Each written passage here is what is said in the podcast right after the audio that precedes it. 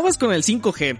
Ya les habíamos platicado, nos han preguntado también cómo vemos la llegada del 5G y hace no mucho decíamos que pues a lo mejor en una de esas, pues, bueno ya estamos en octubre, no, no a lo mejor, no, ya es casi seguro que esto se va a postergar hasta el 2021 porque pandemia y eso retrasó un montón de cosas con el Instituto Federal de Telecomunicaciones, entre ellas las concesiones que se tienen que hacer para 5G. Bueno, o sea, avanzó tanto el 2020 que en una de esas pues ya hasta llegaron las propuestas de cómo se va a gastar el dinero en el país para el próximo año. Y entre todas las propuestas, lo que se dijo, lo que se está proponiendo ahorita en el Congreso, es que suban los costos de los, del espectro, del espectro radioeléctrico, que es el que utilizan todos los operadores para funcionar, em, y básicamente se les cobre más se les cubre más en algunas de las bandas que ya se utilizan, pero también en las bandas que se tienen previsto que se utilicen para 5G.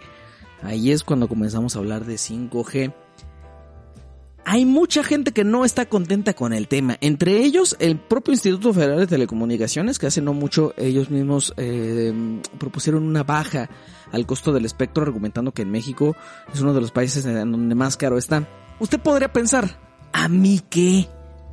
O sea, a mí que, que el espectro cueste más o no. Pues lo mismo que si le subes el insumo con el que trabaja cualquier empresa eh, que te ofrece servicios a ti, usuario final. Al menos una parte de ese costo extra se te va a trasladar a ti. No lo digo yo, lo dice el propio Instituto Federal de Telecomunicaciones que lanzó un análisis y lo envió al Congreso en el transcurso de la semana y les dijo, porfi, porfi, no lo hagan. Si lo hacen, no están cayendo en cuenta de que el no solamente podría retrasar todavía más la llegada del 5G, puesto que se necesita inversión para el 5G, van a ver las concesiones y para eso necesitamos gente que compita por tener ese espectro, pero también podrían aumentar incluso los planes que ya se tienen eh, para todo lo demás. Para todo lo demás. Esa no es una buena noticia porque a menor competencia, menos jugadores, pero incluso visto desde el, desde el lado más económico, más frío, pues también menos recaudación. O sea, si el espectro cuesta más, pues hay mucha gente menos interesada. El caso más directo que tenemos es el de Movistar. O sea, Movistar está en un proceso de devolver espectro desde el año pasado. Y ese ya la sabemos súper bien. O sea, este asunto de que en realidad le va a rentar infraestructura a ATT pues porque simplemente ya no le salen las cuentas a Telefónica. Y tiene que hacer ajustes en el negocio tales que, pues de plano dijo, pues tengo que renunciar al espectro porque ya ni siquiera me alcanza para pagarlo y aparte para costear la operación y aparte para darle los servicios al usuario. Sí, exacto.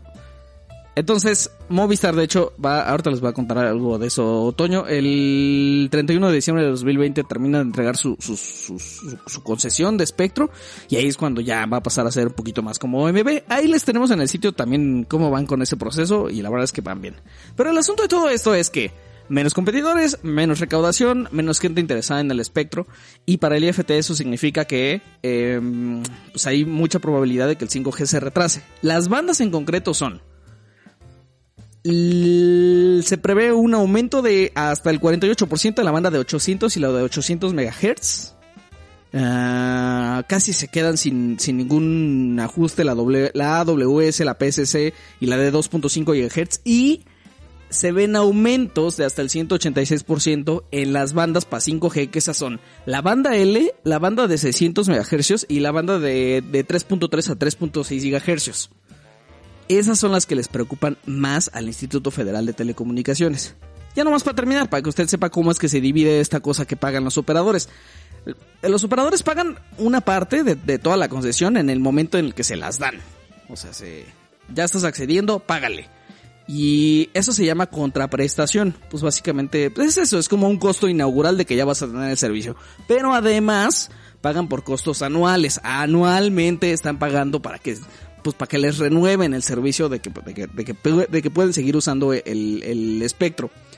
Obviamente, entre un operador tiene más ingresos, destina menos de ellos al pago del, del uso del espectro. Por ejemplo, DCU, que es esta empresa que se dedica a hacer analítica sobre telecomunicaciones, dice que Telcel dedicó el 3.1, escuchen ese, el 3.1% de sus ingresos a derechos por uso de espectro ATT dedicó el 11.5% de sus ingresos, todo esto en 2019, y Movistar el 14.7%.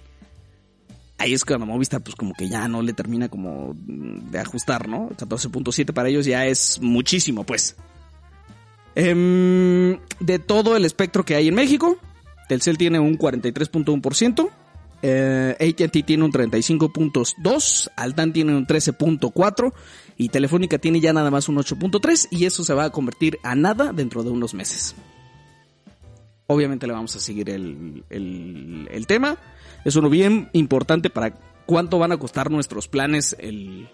Bueno, no nada más los planes, también el asunto de, de prepago en México para el próximo año, pero sobre todo el asunto del 5G, el bendito 5G que no termina de llegar, ya tenemos los dispositivos y nomás no se puede que ya hay pruebas, eso sí, ya, los, eso ya también ya me lo habíamos comentado. Pero pues las pruebas que, o sea, sin licitaciones no se puede avanzar en el tema. Em, dice Gustavo, claro, usual el pensamiento retrógrada y sin conocimiento de tecnología. Eh, pues nada, pues ya hay mucho ahí enojo, ¿no? Em, ¿Y tú qué opinas? Eso es todo lo que les... ¿Estás de acuerdo? Pues nada, pues...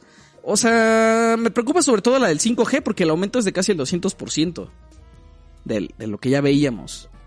Eh, México no es que tenga los costos de, las bandas, los más caros en, en, todo el mundo, pero pues tampoco está entre los mejores, pues.